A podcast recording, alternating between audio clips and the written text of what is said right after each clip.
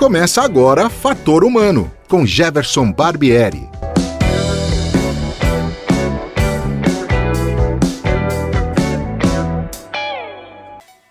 Olá, hoje é dia 26 de fevereiro de 2021 e o Fator Humano está no ar. O meu entrevistado de hoje é um garimpador de discos de vinil e boas histórias. Suas viagens pelo Brasil afora tem rendido materiais inéditos, depoimentos emocionantes, descobertas inusitadas como uma geladeira antiga que virou estante e, ainda, uma grana extra com a venda de alguns discos. E no meio disso tudo, o forte interesse pela filosofia e a arte de ensinar. Seja bem-vindo, Vitor Schneider.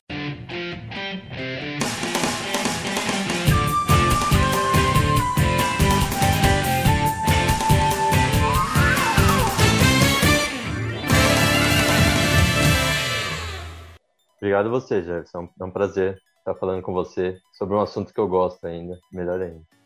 Vitor, eu vou tocar num assunto aí para a gente começar o programa que tá, tem a ver com a sua formação, acho que é daí que as coisas começam, né? Você é bacharel em Direito, né? Sou. Terminou o curso e tal, mas resolveu dar uma guinada e hoje faz filosofia. É, conta para a gente um pouco, para o pessoal te conhecer um pouco mais, o que, que foi essa mudança? É, foi assim, eu, eu resolvi, mais pro final do curso de Direito, eu já sabia que eu não que eu não estava gostando daquilo e que eu não queria trabalhar com aquilo, assim, mas eu resolvi terminar. E aí eu, eu tive algumas, alguns conselhos muito bons, assim, quando eu terminei, que foi que eu terminei o direito, falei, ah, não gosto disso, e algumas pessoas viraram e falaram, vai faz algumas aulas do que você acha que você gosta em outras faculdades como ouvinte para você ver o que, o que você acha antes de você tomar uma outra decisão, tipo, de você prestar um vestibular e tal. E aí eu comecei aí na, na faculdade de filosofia como ouvinte, fiquei dois anos indo como, acho que foi um ano e meio indo como ouvinte, e aí falei, é isso que eu quero estudar. Porque era muito, mas para mim foi muito, a distância era muito grande da faculdade de Direito. O, o nível de rigor e, e assim, a motivação que me deu é, estudar um assunto que, assim, eu acho que a sensação é que a, a filosofia sempre ela meio que te desafia, porque ela é como você tem que meio que entrar no jeito que cada filósofo escreve, você é sempre é bem mais desafiador do que era o direito, que é uma coisa pelo menos a minha experiência no curso era uma coisa de mais decoreba, assim, decorar tal artigo, ver como aplicar ele. E era um curso, eu senti que foi um curso mais técnico e, e que eu queria algo mais desafiador no sentido intelectual, assim. Então, quando eu cheguei na filosofia, eu falei, é aqui que eu quero estar.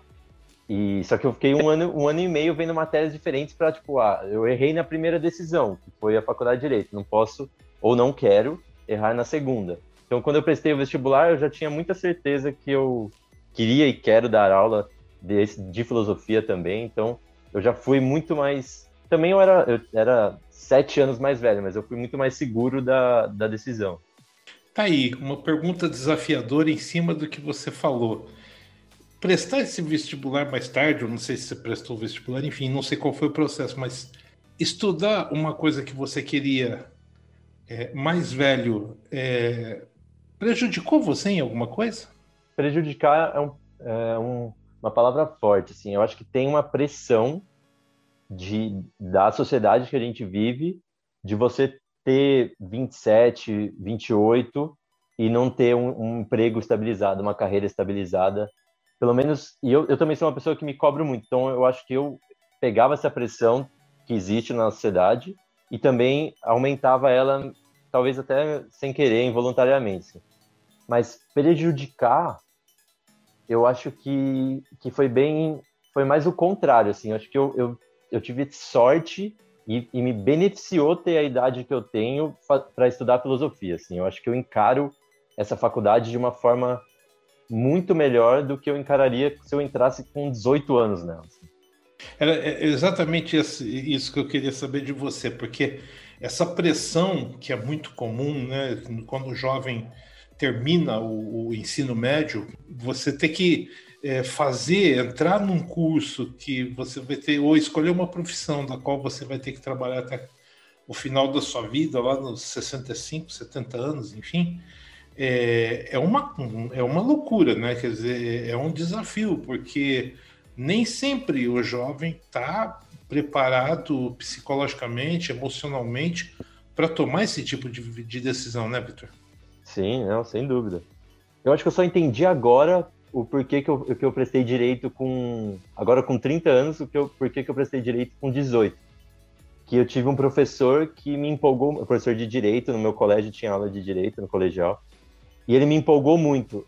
Aí eu acho que eu fui no embalo dele, só que o, o que me empolgou, acredito hoje, foi a didática o jeito que ele dá aula, e não o assunto que ele estava dando. Então, eu acho que foi por, foi por esse motivo que eu, que eu prestei direito, mas foi, na verdade, um, o que eu estava entusiasmado era outra coisa, né? Era o que eu hoje estou perseguindo, que é ser, que é ser professor.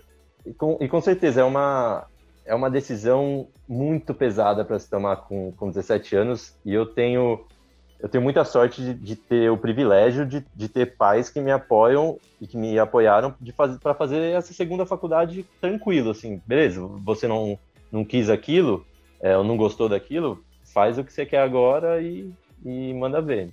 Esse é um, é um privilégio, assim. Agora, você falou uma coisa importante. A didática do professor é, te é, levou a tomar uma decisão. Quer dizer, você vê como bons professores incutem bons pensamentos é, na cabeça da, dos alunos, né? Por isso que é importante. Né? Tem algumas figuras que marcam, né, Victor? Não, é empolgo, chega a empolgar, né? Você. É. É, acho que é meio quando você vê que o professor está passando o que ele sabe e, e ele está gostando do que ele está fazendo, né? E aí é sempre, acho que você mesmo aproveita o curso que ele está dando de uma forma melhor, quando você você se motiva mais, você não fica só querendo passar por passar, porque você está vendo quanto a pessoa está se empenhando nisso. Mas, Vitor, na verdade, eh, assim, eu queria que você contasse isso um pouco para as pessoas, tá? para os ouvintes entenderem um pouco a tua trajetória, mas, o, na verdade, o mote principal de eu ter convidado você para esse programa é que uma coisa muito curiosa e que surgiu a partir do seu Instagram, que tem a ver com música, tem a ver com pessoas, é, tem a ver com momentos de vida. Então, eu queria que você contasse um pouquinho é, essa tua, história, principalmente com os discos de vinil, né? Que acho que esse é o grande, eh, o grande incentivador do momento, né? Me chamou muita atenção. Eu tenho uma relação com o vinil também muito, muito grande, né? Quando isso chegou para mim, que eu, que eu vi que a sua mãe me passou o endereço e tal, né? E eu olhei, nossa, eu fiquei entusiasmadíssimo. Como é que começou essa história dessa relação vinil, pessoa, histórias, momentos de vida? Conta um pouco pra gente. É, essa, essa história começou faz pouco tempo, porque eu, eu coleciono há bastante tempo, mas eu passei a, a ir na casa das pessoas atrás de disco faz pouco tempo, faz uns, uns três anos, e aconteceu muito naturalmente. Eu comecei a, a perguntar nas, nas cidades que eu estava. Em São Paulo é difícil acontecer, porque em São Paulo tem muito, que é onde eu moro, né, tem muitas lojas, muitos sebos, mas em cidades menores, mesmo do interior daqui, não precisa ser em outro estado, acontece muito. Você chegar no centro da cidade e perguntar quem vende disco, quem tem isso em casa ainda, e a pessoa começar a te indicar e você vai parar na casa de alguém. E aí foi a partir daí que acho que isso que eu faço, se você pode chamar assim, passou de disco de vinil para foi mais além do que só o disco, foi conversar com as pessoas e elas contarem as histórias delas, a relação que elas têm com os discos, a, a própria coleção particular delas. E aí a dimensão, eu senti que deixou de ser é, uma, um, só um garimpo de discos ou uma, uma coleção de discos e passou a ser também sobre é, é, essas pessoas. Assim, que eu, eu passei a gostar também dessa experiência de ir atrás de disco para conhecer essas pessoas. E eu demorei um, eu demorei um tempo, assim, para perceber. Eu percebi agora, faz uns três anos isso, eu percebi, sei lá, dois meses atrás. Que isso é, é, é muito valioso e que eu deveria cultivar isso, e escrever sobre, e registrar, e, e tirar foto das pessoas se elas deixarem. E foi assim, mas foi muito. Eu até fico pensando, será que eu demorei para perceber? Mas acho que foi muito natural assim que, que isso aconteceu. É, isso tem a ver com música internacional, com música nacional? Como é que, como é que você separa isso? É, eu coleciono basicamente só música brasileira hoje em dia. É muito raro eu comprar alguma coisa internacional. Mas quando eu vou na casa de alguém e vou atrás de disco, você, eu não sei se eu vou encontrar música brasileira, se eu vou encontrar música internacional. Então, é, é discos de vinil em geral. Assim. Eu não tenho essa distinção. Eu tenho essa distinção na hora de comprar, mas na hora que eu vou é, descobrir quem na cidade vende, eu, isso não, essa distinção não existe. Agora, quando você começou com, com, com, esse processo todo, as letras das músicas eh, te diziam alguma coisa? Quer dizer, você foi levado a essa busca por conta eh, da, das criações, das composições? Como, como é que foi isso? Assim, quem que foram os, os principais que te chamaram a atenção? Tá, isso, isso é, é interessante, porque se, eu, se hoje em dia eu só coleciono música brasileira, eu só eu não ouvia música brasileira há uns, uns seis anos atrás eu só ouvia música internacional e que daí aqui aí a minha minha coleção estava começando eu não estava muito com a cabeça nisso tá? e aí em 2015 2016 que teve uma, uma que eu descobri assim com alguns amigos a música brasileira e aí tem é, primeiro disco que eu lembro assim de cara que as letras e, e a música e despertou essa busca e essa pesquisa mais aprofundada sobre a música brasileira, o, o Transa, disco Transa do Caetano. É, aí tem é, Erasmo Carlos, tem os discos da década de 70 que eu sei de cor, assim, cabo a rabo. É, os, os, mais clássicos, né? O Gilberto Gil, Novos Baianos, Sérgio Sampaio, o que eu quero colocar meu bloco na rua. É, qual mais? A gente tem nesse começo, assim, o Chico Buarque foi mais leve, assim. Mas as letras, eu acho que é, é mais, foi mais uma época de vida, minha época de vida, de 25, 26, as letras que eu estava ouvindo, e aí você começa a olhar. Por isso que eu acho que disco tem uma, uma grande vantagem, que você olha a contracapa, aí você olha e tem. Esse é o baixista, esse é o, o baterista, esse foi o cara que produziu o disco. E aí você vai atrás dessas pessoas. E aí você chega em outros discos. E aí não acaba nunca mais. A música brasileira é um, é um ainda bem, é um buraco sem fundos. e, aí, e aí você, você vai é, prestando atenção nos arranjos e tudo. E isso, assim, coincidiu com uma época de vidas de que eu tava, que você me perguntou do direito da filosofia, eu tava nessa transição. Então eu tava é, querendo e querendo descobrir um caminho e descobrindo esse caminho. Então a música brasileira, ela não veio por um espaço só de ah, quero conhecer mais músicas ou gosto de música. Ela veio fazendo parte do que estava acontecendo na minha vida. E acho que aí, acho que o impacto foi maior por causa disso. Você deu uma boa rodada aí pelo Brasil, né? Sim. Talvez nem tanto quanto você ainda quer, quer fazendo, o que tem pela frente, tem muita coisa, tem muito Brasil para andar ainda. Eu queria que você me contasse um pouco a respeito dessas suas andanças e o que, que você encontrou, porque aí nesse momento você começa a misturar também é, não só a, a, pesquisa e achar os discos, mas também começa a encontrar pessoas e histórias, né? Aí a coisa começa, a complexidade da, da história vai, vai aumentando à medida que você vai andando, né?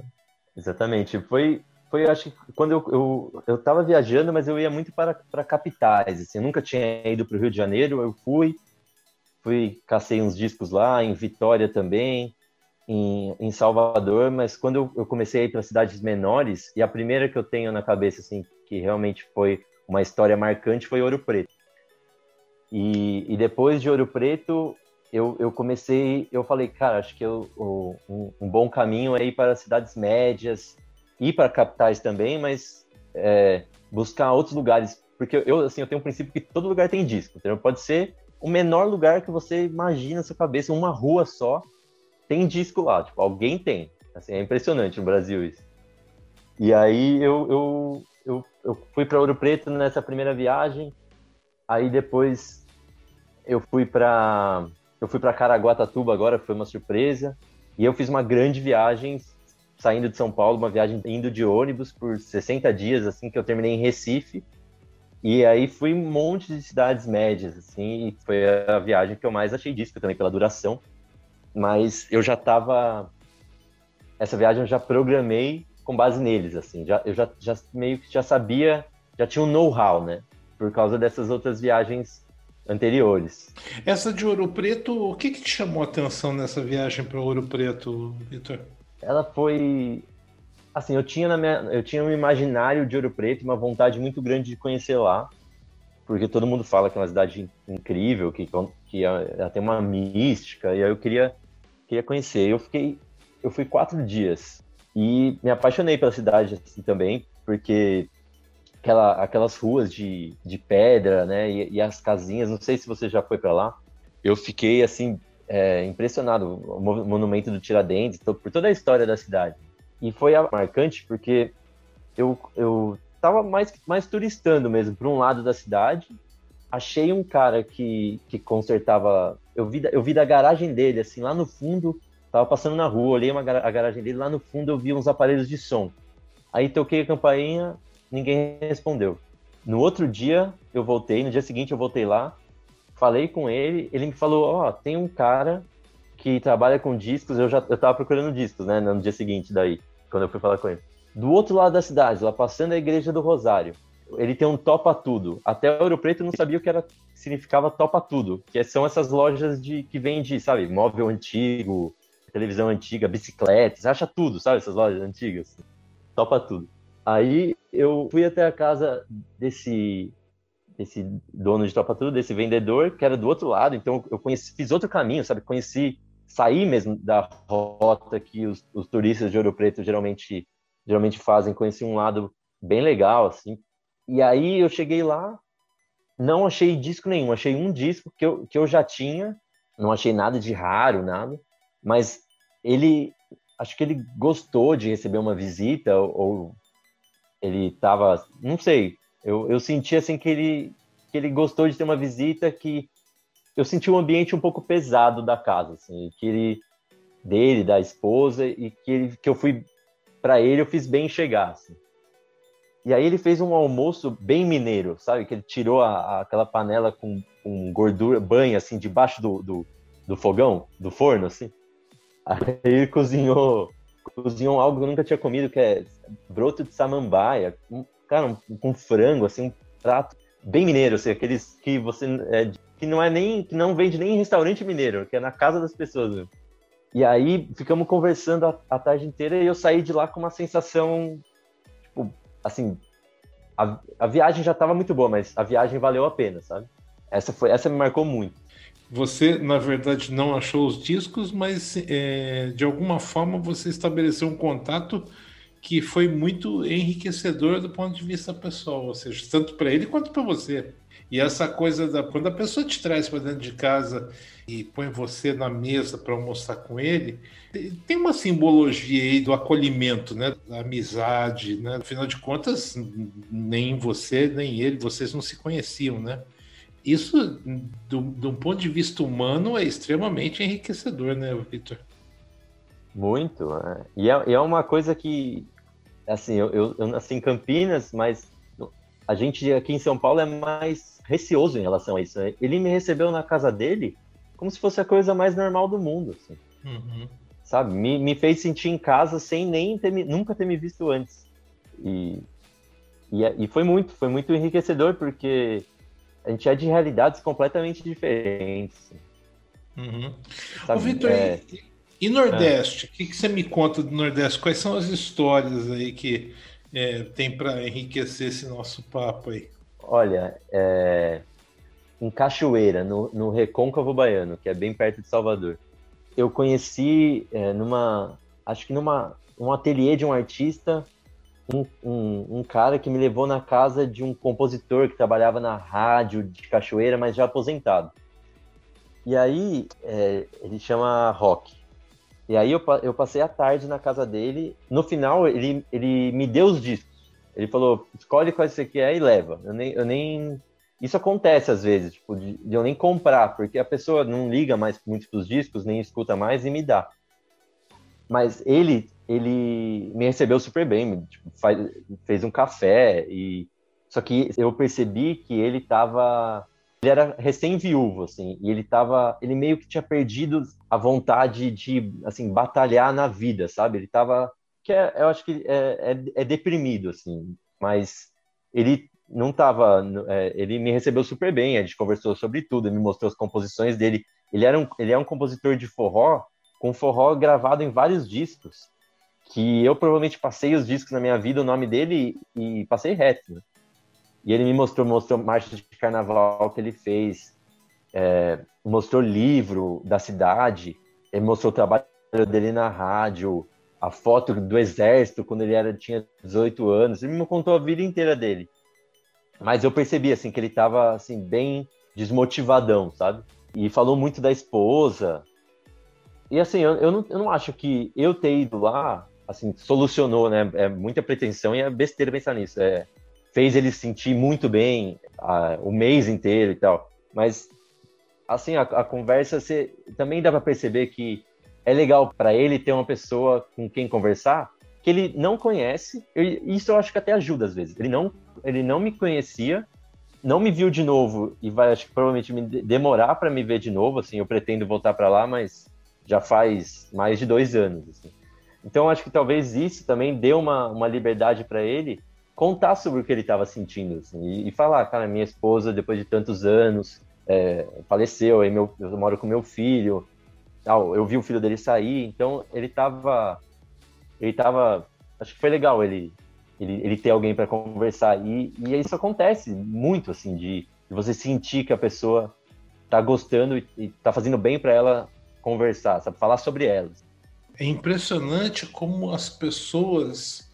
A gente talvez não perceba isso porque está morando né, em grandes centros, enfim, é a vida corrida, mas como as pessoas têm necessidade de conversar, não é? Como as pessoas têm necessidade de você pode ter internet, você pode ter toda a tecnologia à disposição, mas as pessoas têm uma necessidade de, de falar, de se comunicar e de pôr para fora, às vezes, o que está sentindo, né? E isso é uma coisa que, se você tivesse ficado em, em, casa, tivesse ficado em São Paulo, nunca tivesse saído, talvez você não tivesse é, percebido nem conhecido essas, essas necessidades pessoais, né? Que são, e são detalhes ricos, né? Sim.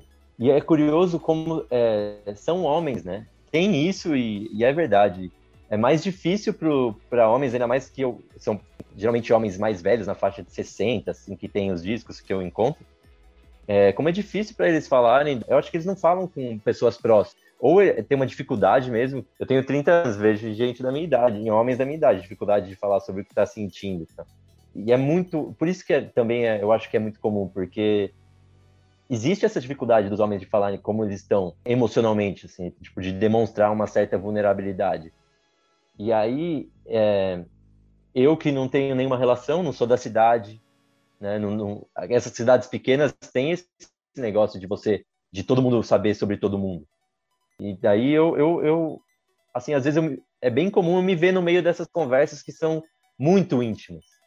E não sempre, mas muitas vezes sentindo essa necessidade que a pessoa tem de, de falar sobre, sobre as coisas que ela conseguiu na vida, sobre o trabalho que ela teve. Quando a pessoa é aposentada, é, é, muitas vezes falam do, do, trabalho, da vida de trabalho, que era grande parte da vida dela. Com certeza tem essa, essa necessidade, eu sinto essa, essa vontade de, de, de se exprimir. Tem uma foto no seu Instagram que eu queria até que você contasse isso pra gente. Eu também tenho curiosidade de saber. A pessoa guarda os discos dentro de uma geladeira. Como é que é essa história, é. Vitor? É, é, também fiquei muito surpreso. Nunca tinha visto essa. Ele, ele falou para mim assim: eu tinha essa geladeira aqui, o motor estava quebrado, e aí vou usar distante. Foi bem assim que ele falou. Sabe, não teve, não teve muito muito o que pensar, segundo eles. Onde que foi isso? Foi em Caraguatatuba. E aí é, é DVD, é livro, é disco nas prateleiras da geladeira. Eu acho que tudo, tudo que ele guarda mais de música, assim, que é a coleção particular dele, o legal era isso da geladeira, que ele guardava disco em outros lugares. O que, eles me, o que ele me vendeu, ele guardava em outros lugares, mas a coleção dele ficava dentro dessa geladeira. Interessante que, do ponto de vista pessoal, isso deve ter enriquecido a sua vida aí com uma bagagem que não. Eu fico imaginando que às vezes você deve sei lá, às vezes deve deitar, deve passar alguma história pela cabeça, deve é, recordar algum fato, alguma coisa, quer dizer, tudo isso parece que vai acrescentando também na, na sua bagagem né, de, de, de, vida, na sua, na sua bagagem pessoal aí, de, é, de como que as coisas acontecem, às vezes a gente nem imagina que acontece, né? Nossa, sem dúvida. É, é, isso é isso é o principal. Assim, quando eu percebi que eu poderia fazer viagens pelo Brasil, pelo Nordeste, que eu, que eu nunca tinha ido, e, e, e conseguia bancar pelo menos metade dessa viagem com os discos que eu conseguisse lá, eu, eu não tive, não pensei duas vezes. Porque é uma chance única. Você acabou comercializando esses discos, quer dizer, você trouxe e, e, vendeu esses discos, e com isso você custeou boa parte da sua viagem, então. Sim, ainda consegui vários discos para mim e toda essa bagagem que a gente está falando. Ô, Vitor, eu não vou ficar explorando mais histórias, porque o, o, o, a intenção é que as pessoas que estão nos escutando nesse momento é que elas hum, vão até, até o seu Insta, né? Lá e, e confiram o seu material tal. Musicalmente falando, o que, que você eh, teve de acréscimo eh, no, no, na sua bagagem cultural, assim, do ponto de vista musical? O que que as coisas que você trouxe e tal? O que, que te chama mais atenção? A variedade de ritmos, de sons que a gente tem por esse Brasil afora? É, exato, é, acho que é isso a variedade de, de, de ritmos, até de gêneros musicais que tem na música brasileira, é, a quantidade de discos que foram produzidos e comercializados na década de 50, 60 70, que a gente não tem nem ideia. É, esses dias agora eu peguei um 10 polegadas de 56 com que chama Quadros Brasileiros, que são é, eu acho que era de 56, não lembro agora, mas são tipo histórias que aconteciam no Brasil daquela época, sabe? E cara, isso para mim é, é, é, impagável, assim. Musicalmente falando, além de ter essa noção da, do tamanho da música brasileira, é ter a chance de, de ouvir isso na qualidade de som que é o vinil, né? Porque em muita coisa não tem nem no YouTube, nem em sites de streaming. Você não acha. E, e, tem uma foto bastante significativa no teu Instagram, já vou dando um spoiler aqui pro pessoal, que você lavou os discos e foi, foi colocando eles assim encostadinho na parede, assim, tem, tem um número grande de discos de vinil na parede ali e tal. Qual é o cuidado que você toma com essas obras? Quer dizer, é, tem algum cuidado especial? Você lava eles? Como é que você trabalha com isso para manter esse acervo? Sim, é, quando eu, quando eu, eu compro, eu, eu lavo com detergente neutro, algodão e água, com cuidado para não respingar no selo, né, de papel, que é, geralmente é de papel no meio do, do disco. Deixo secar, aí é, plástico interno, coloco os discos no plástico interno, eu coloco direto, eu não coloco ele dentro dos discos para não ter que ficar abrindo a capa toda hora. Então eu coloco ele atrás do disco e os dois num plástico externo, que é um, um plástico de uma, de uma espessura é, maior, assim. E chama 0,20 esse. E aí, então, o disco já fica do lado de fora, você já puxa, não precisa mais ficar abrindo, porque muitas capas também estão em estado... Você já acha o disco nas capas num estado ruim. E aí tem o cuidado de você não colocar os discos empilhados, porque com o tempo eles empenam. Então colocar eles em pé, um do lado do outro, e num lugar que não bata sol. E na hora de ouvir, eu sempre passo uma escova assim, eu deixo uma, eu tenho uma escova própria para isso que pega toda a poeira estática que está no, no vinil e também sempre bom limpar a agulha. E é, é isso. É o, o lavar que é o mais que é o mais trabalhoso de todos. Assim. Os amantes da, da música do vinil, e dos tocadiscos vão delirar com a tua história. Isso eu tenho absoluta certeza, viu, Vitor? Você eh, falou para mim numa conversa prévia que nós tivemos que é, o teu interesse é ser professora, dar aula, né? usar a filosofia como, né, como base disso tudo. O que que essa sua bagagem que você conquista, está conquistando e vai conquistar, pode te auxiliar dentro de sala de aula? É, o que que isso pode ajudar você a, a ilustrar a, as suas aulas, trazer exemplos para os alunos? Como é que você acha que isso é, pode ter um casamento aí? Olha, boa pergunta. Eu não parei para pensar nisso, acho que com a devida atenção.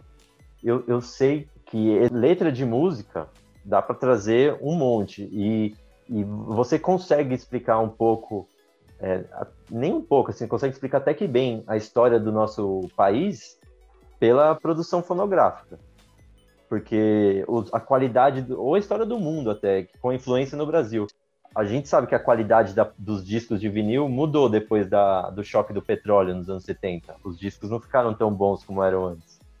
Então, a bagagem cultural e histórica vai ajudar muito na. Eu tenho certeza que vai ajudar muito na sala de aula. É, assim, no futuro, eu, eu quero conseguir fazer mais viagens com essa, com, como essa com certa regularidade. Porque se eu fizer, eu só fiz essa um ano, dois anos atrás. Se eu parar, eu acho que eu não, não, não vou ter mais essa, essa noção que eu sinto ter hoje de como o, o, o resto do, do Brasil não. É muita também muita pretensão falar como está, mas eu tive contato com gente de vários estados. Então, eu conheci, sem generalizações, eu conheci sei lá, o transporte público de várias cidades, é, o cenário cultural de várias cidades.